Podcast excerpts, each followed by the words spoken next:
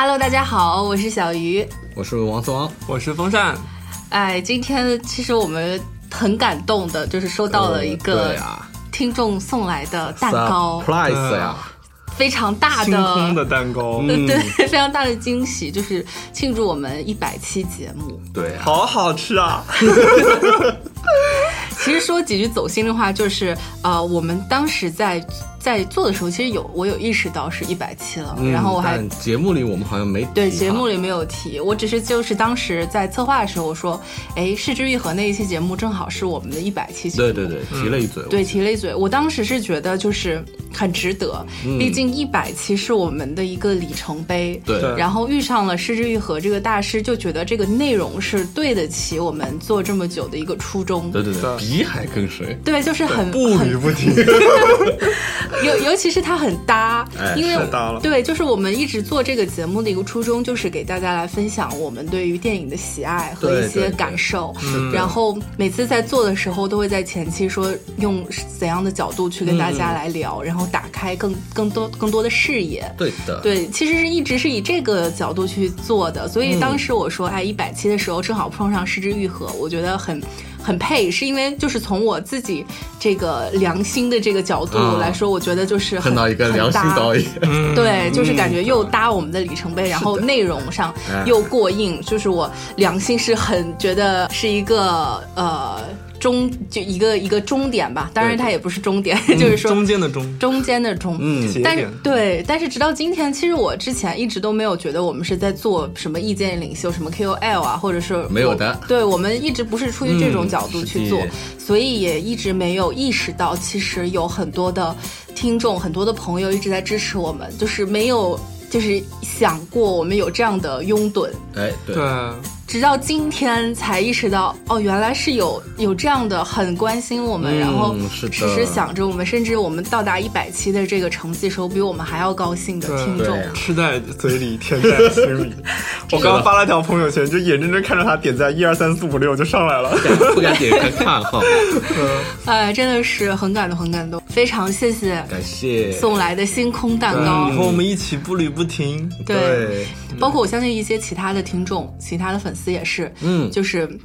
能够呃时不时的每周打开你的一个呃节目，然后每周有这么两次机会跟我们面对面的交流，就像是一个呃你的好朋友一样，在你耳边跟你说一下我们最近看到什么电影啦，然后之类之类的，就是希望给大家一种这种陪伴的感觉。嗯嗯，你们有什么要说的吗？我刚才嘚吧嘚说了这么多，我还在回味嘴里的甜味。我是觉得太好看了，这个 是吗？嗯，可王四郎轻易不说一些比较感性。的话，那你今天就总结一两句吧，好吗？性的话，就其实还是很感谢大家能一直听我们节目啊，我觉得这个很简单的一个。一个一个，继续听啊，继续听。好的，中间那 种中间那种节点，不停不停不停不停，我们会继续做下去。对对对。好，那我们就重新开始一下吧，因为刚才前面没有说我们的这个传统的就是一个流程啊，重新开始一下。Hello，大家好，欢迎收听本期 Screen Baker，我是小鱼，我是王松，我是风扇。感谢新商录音棚对本节目的大力支持，嗯，然后希望大家喜欢我们的话，能够通过平台还有微博、微信，对，积极跟我们的互动，是的，啊，然后就是继续支持我们的为大家呃，就是生产出来的我们认为很好的，希望跟大家分享的一些内容，是的，嗯，哎，今天我们要聊的这部影片，其实也是一个就是呃内容上比较过硬的一个作品，对对对，然后它。等于说是接上了咱们这一今年暑期档的第三棒，嗯，就是一个。丰富了华语电影商业片 类型的，又丰富了，又丰富了啊！我们之前在前期聊的时候说，嗯，现在基本上就是一片空旷，谁出来就谁丰富。对对，出来越早，丰富的越早。大家都是什么大大开什么大刀阔斧，就是开疆扩土的时代。对，就是黄渤处女座导演的这个一出好戏。是第一，我先给大家来介绍一下这个影片信息哈。嗯，一出好戏是由黄渤导演。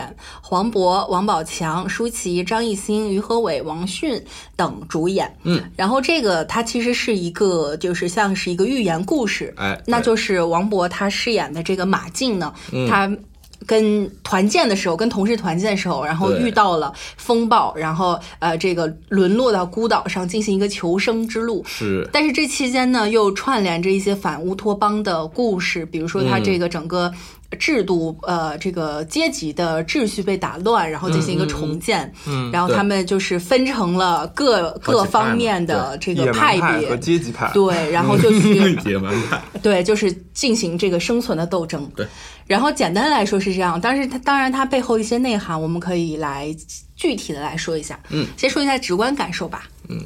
直观感受，因为之前从物料上来判定这个片子，我会觉得这片子，哎呀，感觉怎么怎么都觉得要扑啊。但是你去电影院看正片的时候，发现，嗯，还是有惊喜的。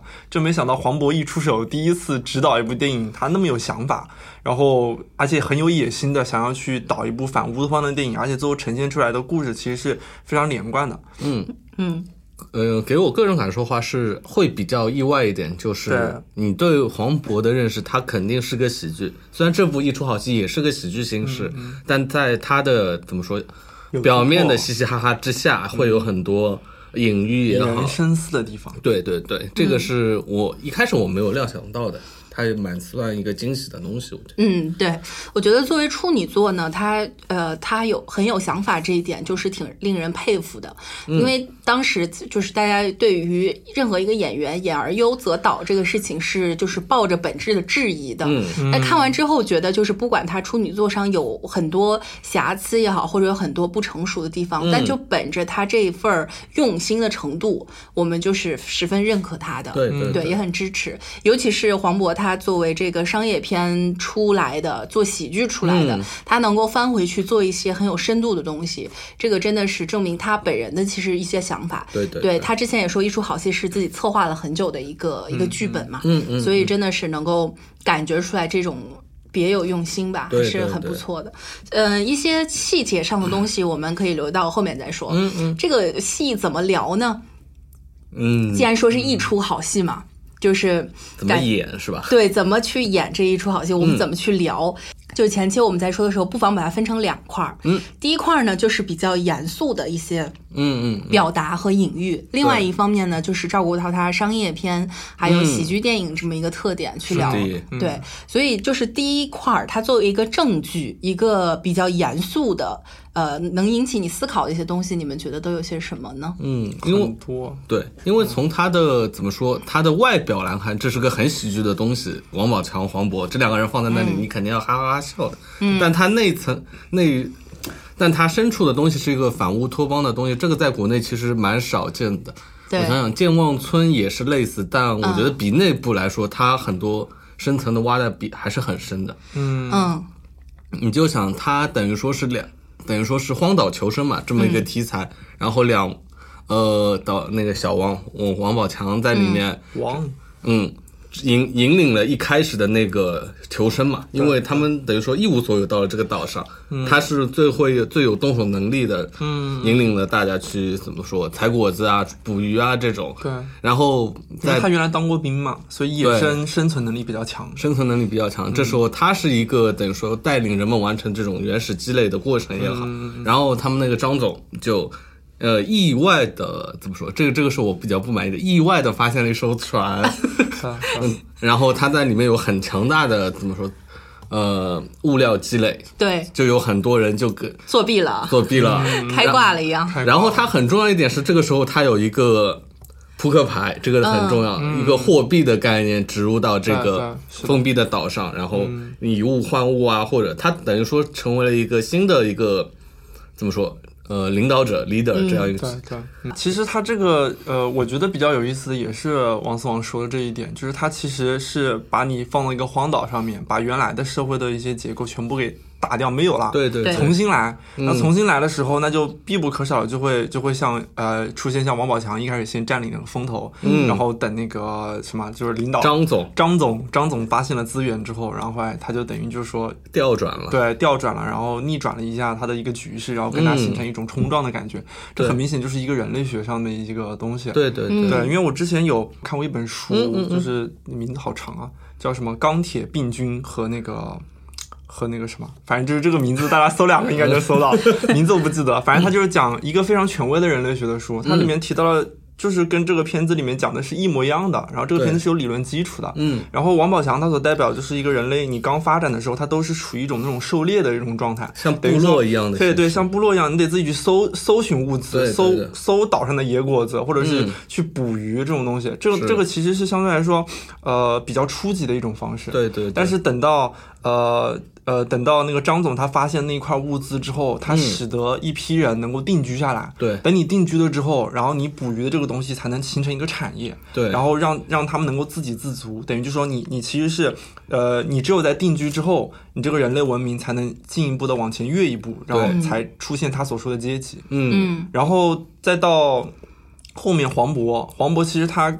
更明显的一点是在于，他跟小新他们两个人是有一个技术上的一个什么嗯工业革命了，降维打击，这种对对对。工业革命呃，真的是啊降维打击。对，他有的这个电力，电电力之后，等于就是说你在技术上的一个这个突破，呃，是对之前的文明是能产生一种碾压的这种。对颠覆性的，对对否则你也没有那个什么手机视频啊这种东西。对，所以就是这也是我我很佩服黄渤的一点，就是他这个片子从最开始的故事到最后的故事，你是能够把人类的很多人类学上面的一些理论理论的一些基础给串起来。对对讲道理的这个对，讲道理的。而且他能够在其实用不长的时间串联起这么长的一个发展的过程。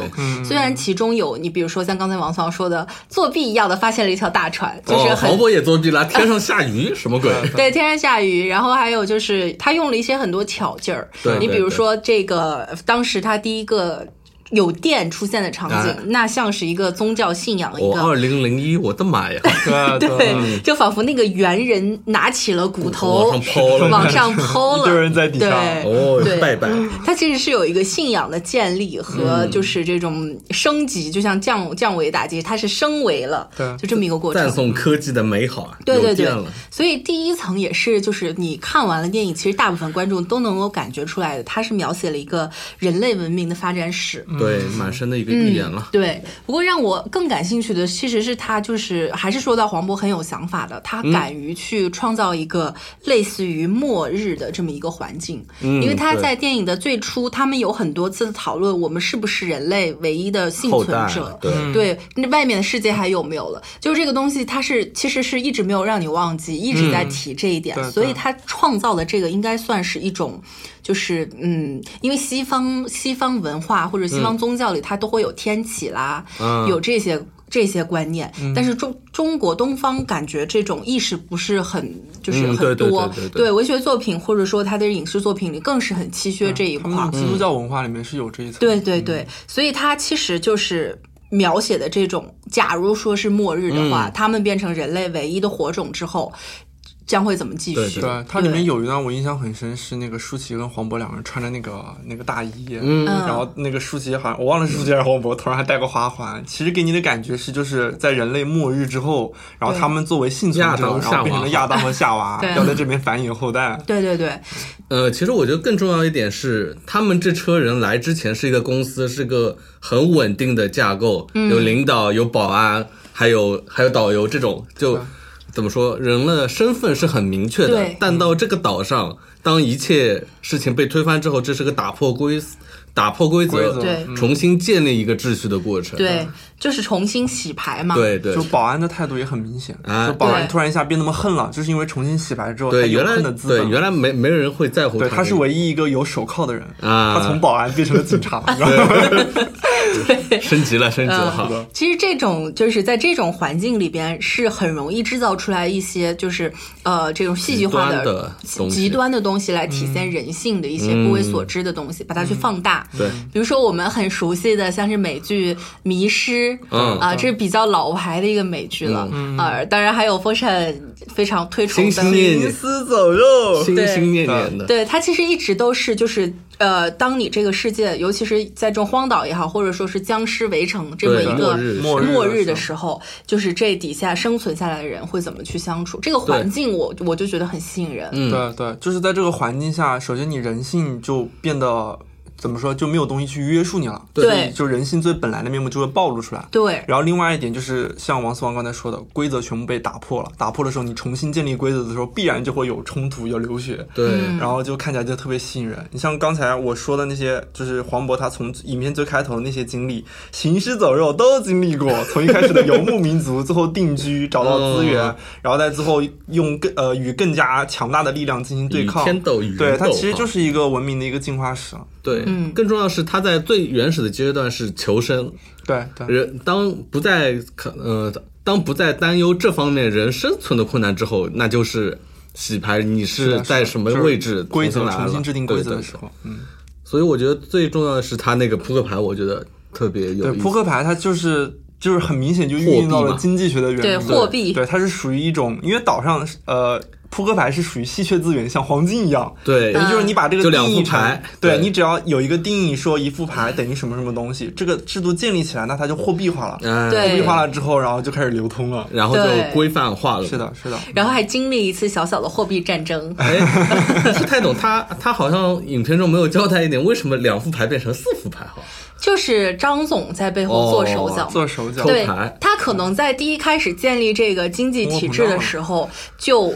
隐藏了两副牌，啊有可能他四副，然后他就是、哦就是高瞻远瞩嘛，然后自己就是隐藏两副牌。哎呀，那不通货膨胀吗？对啊，到后面就通货膨胀了，你发现其实就是一个三买原先能买好几条鱼，现在一条鱼值好几个三嗯啊，然后是就是加印货币。对对就就就蛮有意思的这种对。它其实这个东西是属于那种经济学上面一些大家都比较比较能能产生共鸣的东西，也是现实世界里面很多国家很多国家的中央银行都在做的一件事情。嗯，对，只不过就是它在岛上没有对应这个货币的，像是金银这种东西。如果有金银这种东西的话，它。对它这个就是它这个货币，就这个扑克牌，其实就会规则更复杂一些。就这些就是可以演变出来，历史上好多，就是你有可能在这个大陆上，你一你一块钱能，你、一个一两银可以换很多钱，但是在另外一个大陆上不一样就不完全不一样了。嗯，对对，而且就是它，我觉得还有一个比较有意思的是，它不光是设定了一个货币这么简单，嗯，它就是引入货币之后，你可以看到在这个市场里面，它里面还有一些物物交换，还有工资，对，还有工资，然后还有一些什么稀缺的一些工具，比如说渔具被租用过去，你租用拿什么东西抵它，可以拿物，一个也可以拿一个货币来抵它。对对对。所以就是它展现的这个社会里面的经济结构还是相对来说是比较复杂的。对，因为从怎么说，从原始社会过渡到文明的话，一开始是以物换物的，我两两两头牛换一个猪啊，好像对好像反了，两头猪换一个牛。你这种要生活在原始奸社会。商，要被打了。是要求死的，自己怎么就被换没了都不知道。对，我就想说，一开始是以物换物，当初因为人最早的货币是贝壳这一类的，对，贝壳，因为是我们电台，哎哎，我们，我们是硬通货。有一百个，因为贝壳在有些地方是等于稀缺资源嘛，对。就这个东西不容易得，对。然后然后慢慢才有纸币这个规范的概念出来，嗯嗯。然后张总这这点其实我觉得他蛮妙的，对，嗯毕竟是张总嘛，毕竟是这个领导好资本家嘛，对资本家，对，还是不一样的。开公司的，对还是懂这种东西的。你就包括后面，其实它这个呃，这个货币贬值，其实也是一个市场调节的一个作用。对对对因为因为你因为其实当大家最后在一起的时候，他那个鱼，你捕鱼的这个技术是越来越精通的。嗯然后当你能维持一个物物物质的稳定的时候，然后你能能生产出那种能囤积的物资的，时候那鱼必然就越来越多的。对，鱼越来越多，那个你你那个什么，你那个贬值嘛货币不变的话，那就会就会有这个对对对问题。嗯，对，嗯呃，所以就特别好玩的一点就是那个小新后面撒扑克牌，对 对就就很有意思了。就跟那种平常什么撒钱那种对感觉是一样的。就张总一开始还撒钱嘛，钱不要了，钱不要也没打扑克牌，没人扑克牌最值捡嘛。钱。对对，因为在那个那个岛上，就是扑克牌就是最值钱的东西。对是的，对，这个是经济学的一套。还有最后一点就是关关于这种现实生活中还有就是它很重要的一个政策方面的问题。嗯，你看现在我也被风扇带着天天玩文明，就是啊你到了 到了一个一个时期，你要选你的政策，对是是对对那它这个里边也是代表了几几种政策以及它的一个演变。嗯，最初小王带领的就是部落文明就是封建封建奴隶制嘛封，建奴隶，对，它是以一个就是压倒性的武力先去力量，对，一个力量先去，就是让你们都变成我的，就是专制专制集权嘛。对对对，对，你就是集权。然后小蜜哈，嗯，对，然后后面就是有不听话人，他就武力解决，嗯。就是上各种刑罚呀什么的。嗯。，吊起来，对，吊起来。你像这种这种，就是我们的古代社会、奴隶社会，就会就会出现这样的一个，就是嗯。这种体罚型的这种统治。对，然后再到后面，呃，张总他通过这个扑克牌呢，他是嗯其实建立了一个就是资产阶级的一个统对对治。对，对他开始用这一套就是自动运转的规则嗯是的。来进行一个管理。是就是你可以明显看到，它有个镜头，我记得很有意思，嗯。就是那个镜头是从那个船嘛，这个船是几层的，对对对。它从船的最上面，然后往下打，你就会发现一层一层一层不同的阶级，我的公在做不司同的事情。又在正常运转。对，然后他们在喝茶，有的人在晒网，有的人在干嘛对对。对干嘛干嘛。对，就是各自发展。阶级对社会拿着拿着自己的工资，然后去干自己的事情，为这个嗯。资本打工，啊。可以这么说。然后再到后面，其实黄渤他是推翻了这两个制度，这叫建立了就是最理想的共产主义。理。想国共产主义。对，就是马克思最就是这个当物质达到一定的丰富之后，当鱼吃不完了，对。当鱼吃不完了之后，大家什么东西都共享了。你看我们一看就是大学没有好好上这个马哲课的，啊。对，就是就是有这 这都就是能看出来。对，就是他那个，首先他是。讲究一切物质、一切资源都是共享的，共享的。然后大家集体劳动，对。集体去呃，就是丰富我们的物物质生活。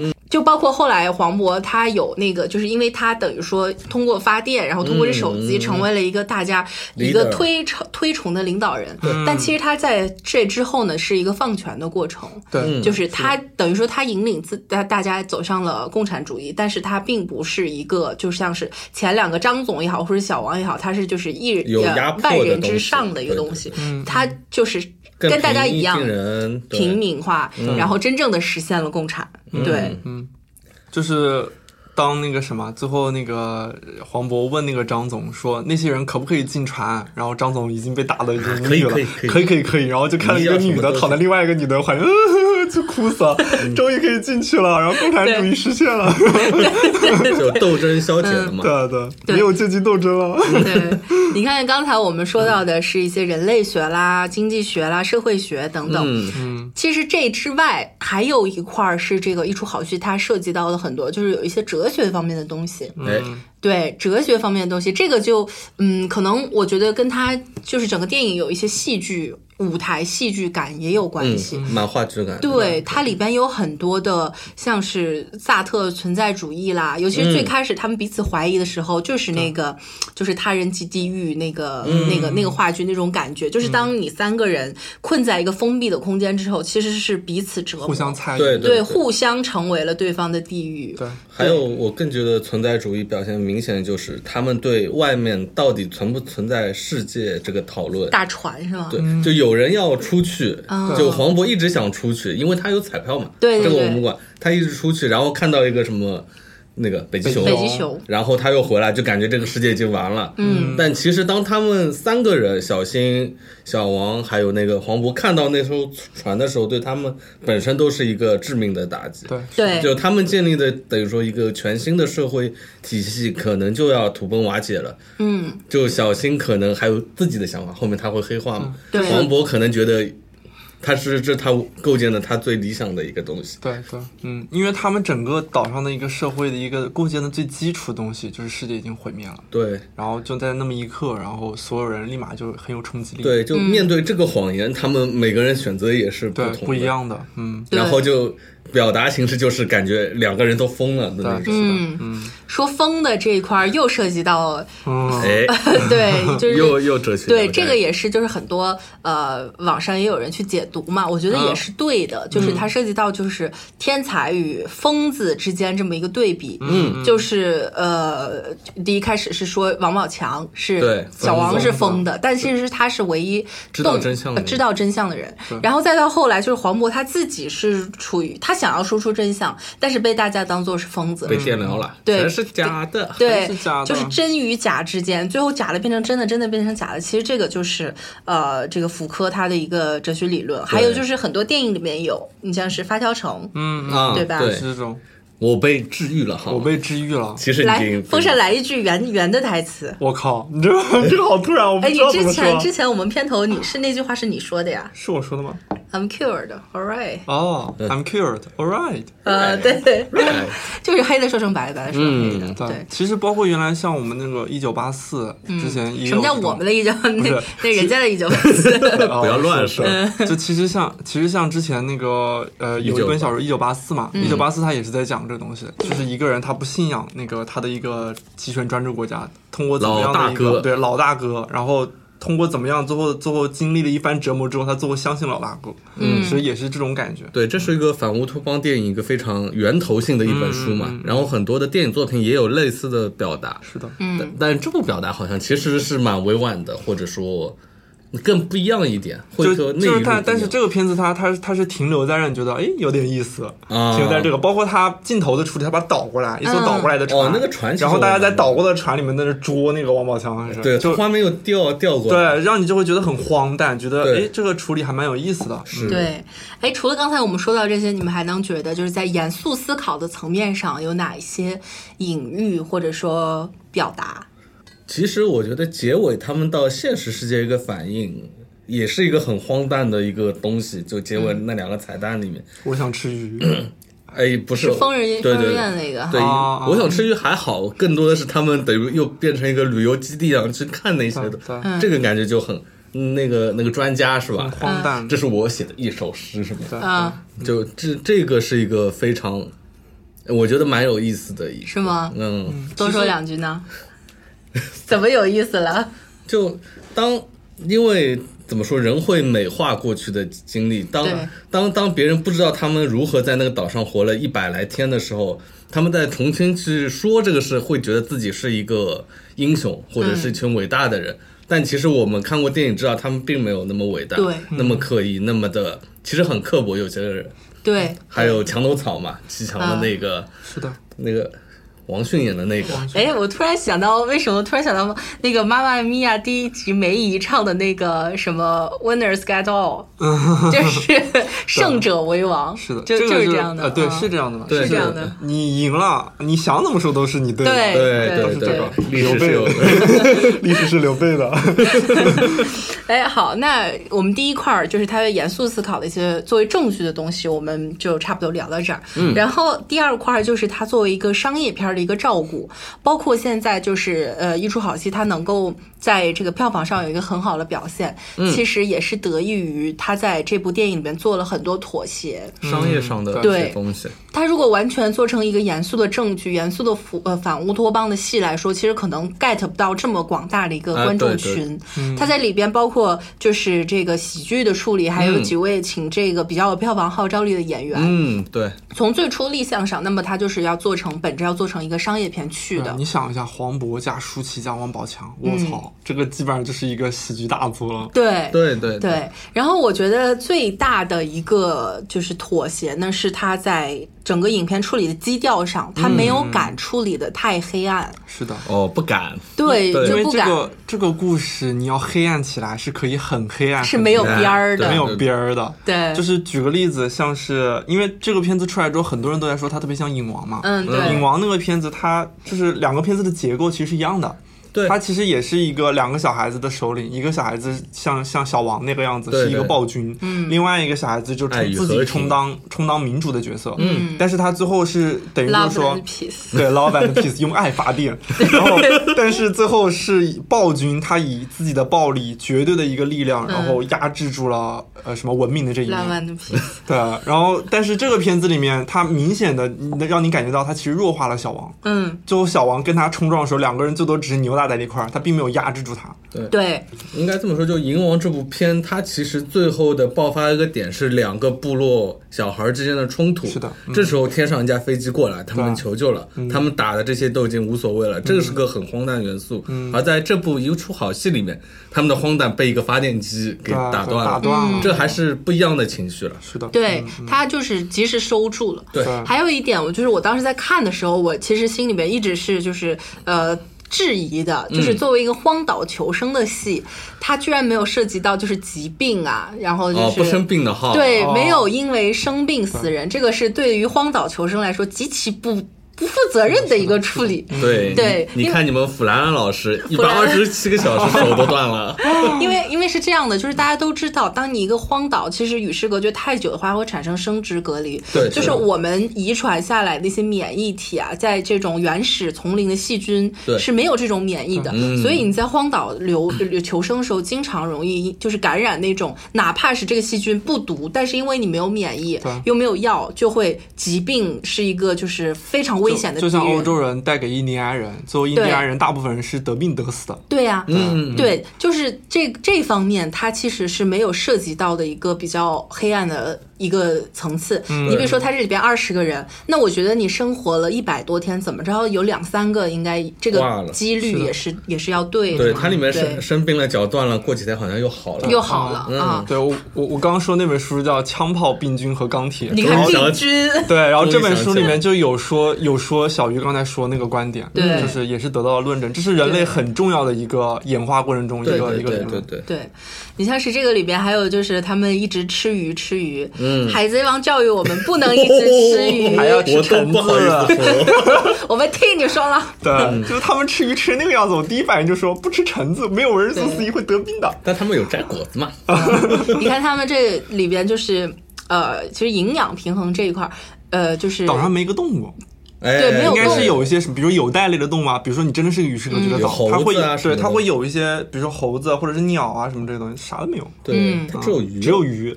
然后它这里边就是，嗯，像是盐啦，还有人类存活必须这些矿物质，其实你长时间缺乏之后，你从面体体体态上或者说面色上就能感觉出来它有问题。但是你看这里边精神人饱满，就是精就是神饱满晒黑了对，还还 晒的皮肤有点 脱，头天天发有点长而已哈。天天蹦迪蹦断头都没事儿，就感觉嗯这一块也是他处理的非常 PG 的一个一个一个处理，嗯。我最大的感觉是，不知道你们之前有没有看过一个叫那个《心慌方》的一个电影，嗯。它里面也是就是在一个很密闭的空间里面，我印象很深是里面有一个警察，对。但是他在密闭空间里面去，就等于也是一个密闭的地方嘛。然后他一开始是维持正义的一方，但是他最后最后在这个维持正义的过程中，他最后失去了人性，然后变成了一个暴君，就讲一个警察最后很讽刺的变成了一个谋杀者。嗯嗯嗯，呃，由主厨正义变成了毁毁坏公正的一个人。嗯但是这个片子里面，其实如果你真的要挖掘下去的话，里面是有很多那种可以挖掘的点，比如说我们刚才说那个保安，对，他怎么样比如说那个小王，吧对他他。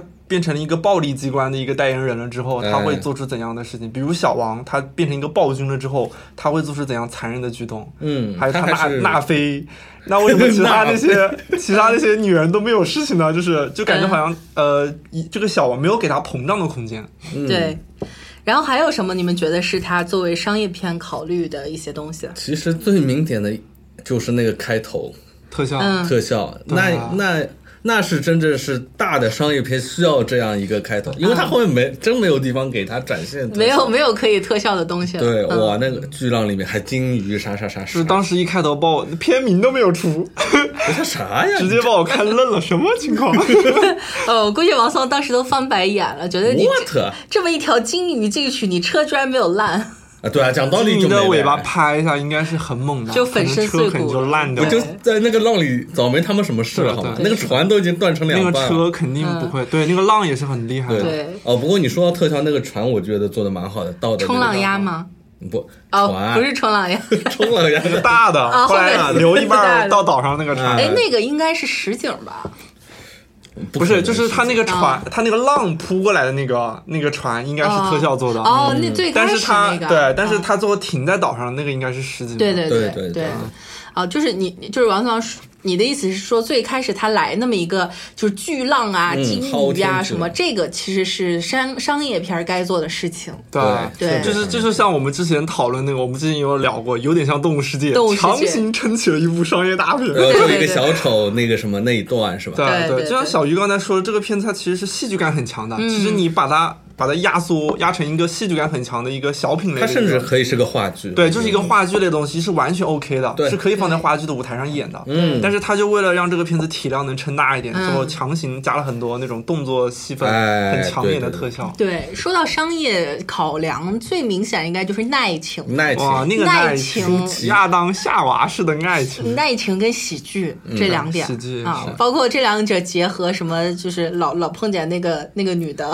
哇，啊对对对对，一表白就碰到他了，很搞 那对些。大家都懂的。就是像这种 这种东西。我觉得喜剧这一块比较尴尬的一点是，就是首先这个片子我我一开始觉得它是有突有一点突破的地方，我怎么还是说了？就是我觉得这个片子还是有点突破的地方是，呃，是王宝强他可能相对来说，他有点脱离之前的那种喜剧风格，嗯他现在就是想要。把自己立的好像就是个嚎叫派。对嚎叫派，就用有点拙劣啊，用用嚎叫的方式来表达自己是一个暴君。嗯。但是呃，他做这一块的时候，当时就从影院的反应，影院影院里面观众的反应来说的话，他他在叫的时候，他还是在笑。嗯。就其实我觉得是有悖于他的初衷的，嗯。就是当你用一个喜剧的方式去处理这个严肃的题材的时候，你想要把王宝强塑造成一个严肃的形象的时候，对。大家还是在笑，对这就是喜剧的一个悖论了。呃，但我觉得其实他这种喜剧处理是对这个题题材是有好处的，嗯啊，因为对，是的，是的，因为它是一个很黑暗的东西，但嗯是它故意强行的有各种笑话去消解，还有你说的爱情，他们两个爱情等于说是一条非常主要的线。我特别好像什么，你门口的鞭炮我放了什么的，对 对对，你离婚的时候，我们楼下鞭炮就是在故事发生之前有很多戏，就感觉他他说那几句话，感觉很有画面感。嗯，什么收收纸钱什么的。啊，对，就这种笑话，你会消解这个故事的怎么说，很惨、很黑暗的东西。嗯对，但有些我觉得是过了一点。真是。还有就是最后拯救他的就是耐情啊，哎，就是他等于说他他已经黑化了，但是就是就还是说到舒淇嘛，像白月光一样，啊。还唤醒了他的良知。嗯，最后也是因为就我仅存的这么一点信任，嗯。等于说这两个人就是还是站在统一的战线上。对对，是的，就是奈情拯救了他，发现了他，发现良知。对对，这个是他，就包括他最开始那个教授说啊，我们现在下一步开始考虑繁衍的事对，情要啦，做野梨子了，再见，野梨子。我们要爱情的。对啊，然后黄渤说不行，我们还要耐情。嗯，那这个就是一个就是等于说力挽狂澜的这么一个因素，啊对对这个还是很重要的。但其实还有点，其实有些时候我会觉得他怎么说，剧情被这些加进去的这些笑话给冲散了。对对，我也觉得是，蛮明显的。你比如说他们。什么还没还没上那个岛之前，什么要在里面尬舞唱歌啊，嗯什么对这种东西，其实省略点会让节奏更紧凑一点。对，呃，说到节奏问题，其实这个也是黄渤的导演处女作的一些不太成熟的东西。嗯还能够想到的，呃，我们先说它好的地方吧，就是它作为这个处女作，就是一方面刚才风扇提到，它这个画面上感觉很用心，对，嗯，对，嗯，就是这个颠倒过来的船，就特效其实不露怯，我觉得。呃，就还是浪那块儿，对你真要搁搁其他里面，这里面可以露的很切的，就各种你模糊的、粗糙的特效模模组就出来了。但这篇一开始你看着还像那么回事儿，虽然它是一个超现实的东西，但里面建模什么还像，就那个嗯鲸鱼啊什么没让你感觉太假。对对对，你你还有什么印象深刻的这个画面吗？呃，天上降雨啊，其实讲这个东西，鱼如果你假一点点的话，会让人非常的出戏脱线那。个鱼还蛮钓的还蛮好的，对像一回事像一回事。嗯对，突然想到，这要是渣渣辉那个三 D 鱼，那这个可就没法儿看了 扑。棱扑棱，对，对，还是比较真的。嗯而且他那一块处理其实也蛮好的，就现实生活中没有彩票了，然后天上给你降老天爷给了他对了，降雨，对嗯对对降了，这这个个也是不讲道理的。对不讲道理，就是这个巧合有点太巧合了，凭什么？你们要是不讲道理，点开一部《杀卷风》，呃，就冷静一下，哦好吗？你不给我讲，我真的觉得他他不是一开始 但是龙卷风扑棱扑棱的时候，我想来条鲨鱼啊，来条鲨鱼。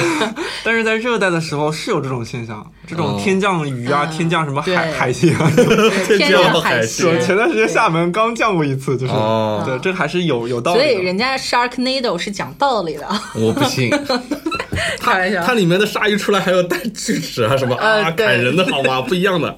你还真的看过 Sharknado 是吗？我我看过预告片，真没真敢看。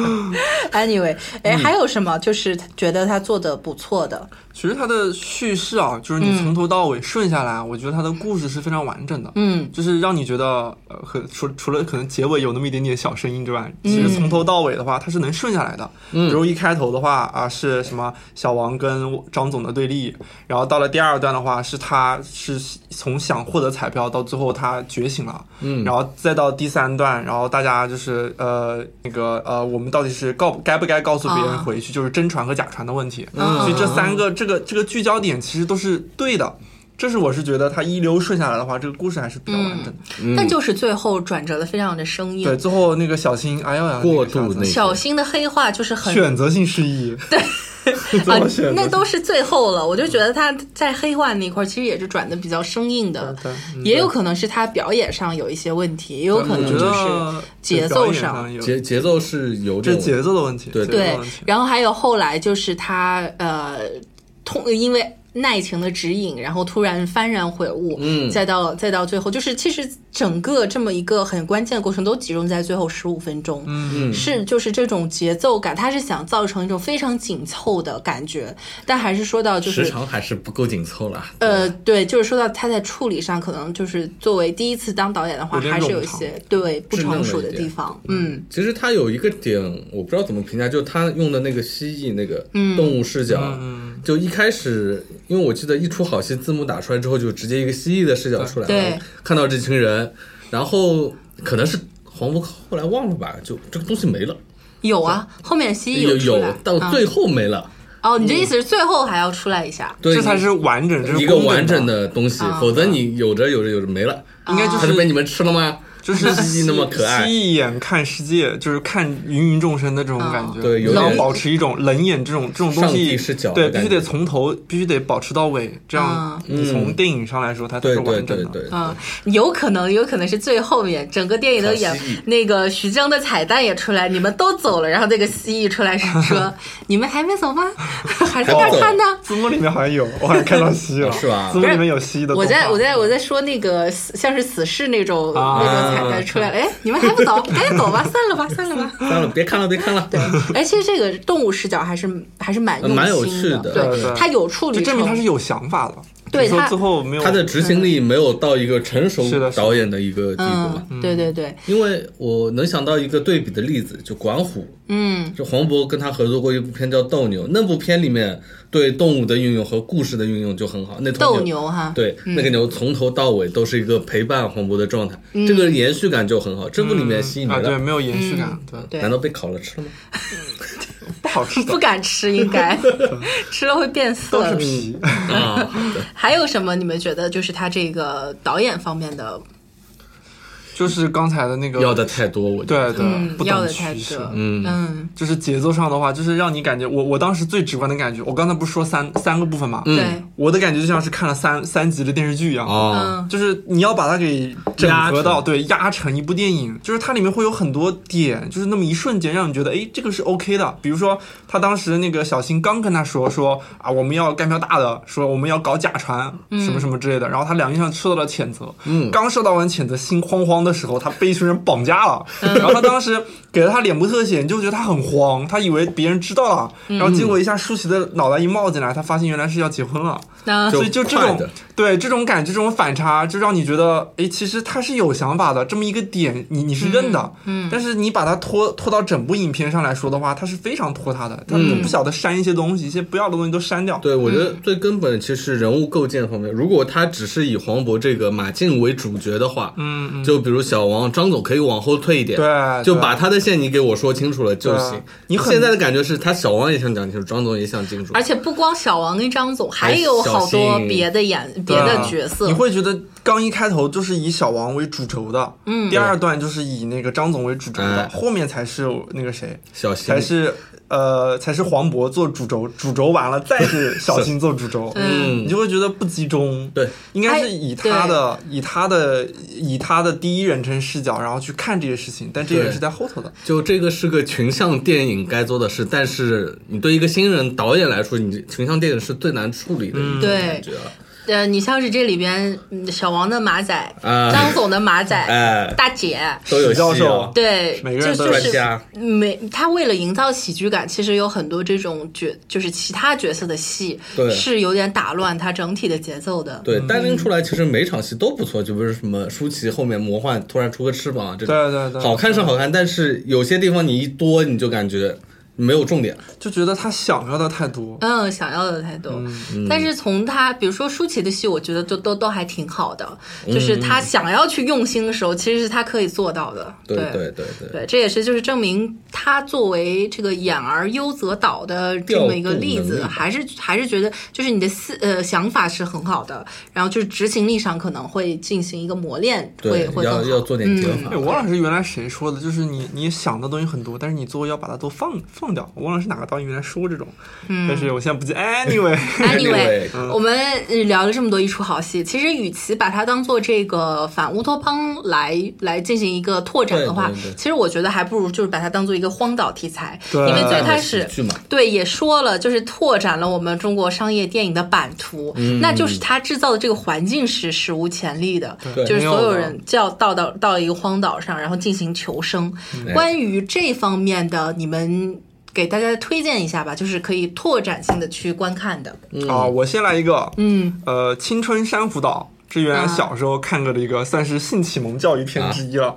因为那两个因为那个片子里面那个这两个人都不怎么穿衣服的。哦，嗯呃，这个片子就是讲两一一个男孩，一个女孩，然后加一个飞行员吧，三个人掉了一个荒岛上，然后飞行员挂了，然后就等于就是说两个小孩子在一个荒岛上怎么样去活下去。亚当和。夏娃了。对，亚当和夏娃，然后亚当和夏娃呢，然后他们俩在岛上不仅活了下来，而且还长得很大，长到了青春期，哇。然后产生了性懵懂，哇，然后两个人就那么自己也不知道怎么回事，就这么搞在了一块儿，然后还生了孩子。本能，本能就是他就是我觉得是描述那种人处在一种原始的状态，你用本能去激发出那种嗯，最后产生一种社会架构，所以让你就会觉得哇，这个片子其实拍的还是蛮好看的。哎听碧海蓝天很美。嗯，听你这么说，很像红海龟哎。而且都不穿衣服，呃，他会穿什么？就是小裤子对该穿的地方还是会穿。对，对我我我印象中很很很深的是，比如说当女孩子怀孕要生孩子的时候，她不知道这是怎么回事，她不知道自己发生了什么。会吐吗？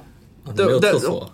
对，对，会吐。对，就是他快要快要临盆的时候，他不知道会发生什么，他就会有种感觉，好像是自己在跟神，在跟天神祈祷，哦再再去，就是我不知道我未来的命会发生什么，肚子里面是什么，然后生出来之后我会不会挂，嗯，所以就会有一些让你觉得还是蛮美妙的东西。哦，对对对，这么一想的话，它这个因为是一个全新的角度嘛蛮。有点神话性质对，嗯对吧？哎，王芳，你推荐什么？就可能，呃，说到这部一出好戏》的话，可能很多人会想到《欢迎来到东莫村》这部片，嗯。一个韩国片，它的讲的就是朝鲜战争时候，一个朝鲜士兵，一个呃韩国士兵，还有个美军的呃等于说飞行员，他们嗯。撞击了，几个人就迫降在一个岛上，那个呃一个村村里面，桃源乡，对的一个像桃桃花花源源一样嗯的东东莫村，他们一开始是一种彼此不对付嘛，嗯。各自有各自的势力，嗯，互相看不对付，但是村民又不知道他们是什么，他们等于说与世隔绝，不知道外面是什么样的世界，嗯，慢慢感化他们一起劳作，一起非常的慢慢的消解了这种他们战争之间立场上的这种关系，嗯。但最后就比较悲剧的是，就战争真的引，嗯，怎么说，烧到了这个东莫村，其实这个村庄被毁灭了，他们也有各自代表的阵营啊什么，就会有一种抉择，还有一种无奈的感。这篇其实讲到底是对战争的一种控诉，嗯。嗯，但是也是在一个荒岛上，嗯，呃荒，呃，那个什么桃桃花岛，桃花岛桃花岛环境是一样的。对，桃花岛，黄老邪出来了。开始吃东西了。嗯，对，对我我想说，就这部片的话，就会给你感觉它的要击中的矛盾点很集中，不像一出好戏是散了点。是的像散弹枪一样哈，对，嗯，哦，不过它里面有天上掉掉掉苹果嘛，掉苹果，对嗯，跟钓鱼，嗯那里其实掉东西很多，像原来那个叫什么？天降汤哥美食，呃不是阿汤哥原来演的那个叫什么？是一朵花，那个叫什么花来着？我现在不记得了。你想说啥 谁演的那个？朱莉安·莫尔在里面了。Anyway，接？Anyway，不住，啊，这什么花？哎，那我给大家推荐一个，呃，是我们之前做过节目的《荒岛求生之小最小清新恶心的》，哦就是瑞士军刀男。对嗯，他讲的就是这个一个男人保罗，呃，他他演的这么这么一个就是带有臆想症的这么一个人，但是他想出来一个很很浪漫的一个、一个 一个好朋友。这个，这个好朋友其实对是他是一个死尸，对。就为什么叫瑞瑞士军刀男，就是因为这个死尸 他有一万种一万种妙用，放放着屁就能像气艇一样划过整个。对然后像瑞士军刀一样。然后那个还可以呃那那个接水啊，哦然后还有洗澡啊对洗澡枪啊。对，就是还可以还可以砍树 对，就是一万种妙用，哈利波特的一万种妙用，这在这里边这个。呃，丹尼尔也是非常哎，了不很起，拼很拼，演了演了一个死尸，是 然后这个片子就是别出心裁。对，对。别出心裁，真的是小清新恶心。嗯。呃，它整个 BGM 都非常美，哎。然后画面也非常美，非常美。它这再加上男主角他这种情感互动也很美，嗯。就让你觉得是一个非常不一样对。的这个荒岛求生特别有代片。入感。还要跟丹尼尔在在里面模拟什么找女朋友什哦，么的，模拟跟女朋友相 Cosplay 相见的画面然后把它打扮成那个电影呢。呃，太逗了他们。反正这个片子也是很逗，当当时应该也是上了这个剧本黑名单，然后一个电影特别特别不一样，嗯，嗯大家可以去看一下。去看一下，对，我们刚才各自推荐了一下荒岛的电影，嗯。哎，最后我们再回来给一出好戏打个分吧。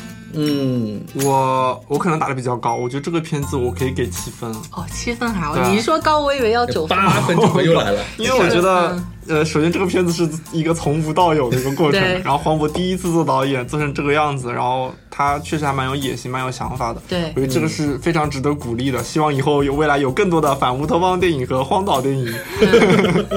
嗯，呃，我会给打六点五分嘛。就你作为一个导演的黄渤来说，这部片是他第一步，有他，我们能看到他想表达的东西，但同时他是有点怎么说失控的，加的东西过多了。嗯我觉得这个是个对导演来说比较致命的一个问题，你得有取舍。嗯但作为这部片，他给到的其他东西，表演也好，呃，怎么说，特效也好，这块儿我觉得是够的。但剧本还是需要更打磨的精细一点，做做减法，我觉得嗯六点五分。嗯，对我也是打，我可能六分吧。哦因为当时我在看的时候是，就是我觉得没来是电还是什么的？对，有可能是这样，嗯有可能是他在我这边他的一些呃缺点盖过了他的优点。嗯我当时是觉得就是呃用一句话总结就是，如果我是就是黄渤的话，就是我。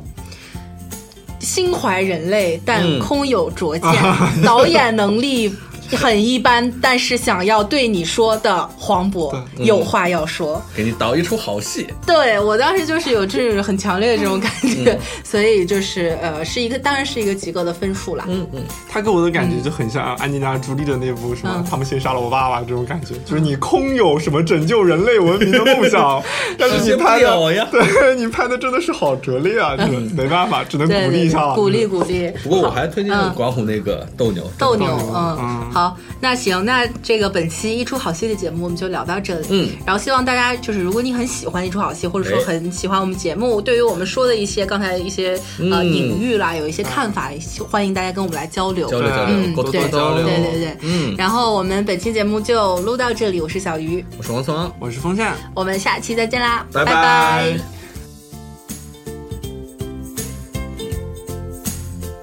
想要更好音质和录音体验，欢迎您来新唱录音棚，地址永嘉路三十五号五零一到五零二室，电话幺八九幺七零七零二六五。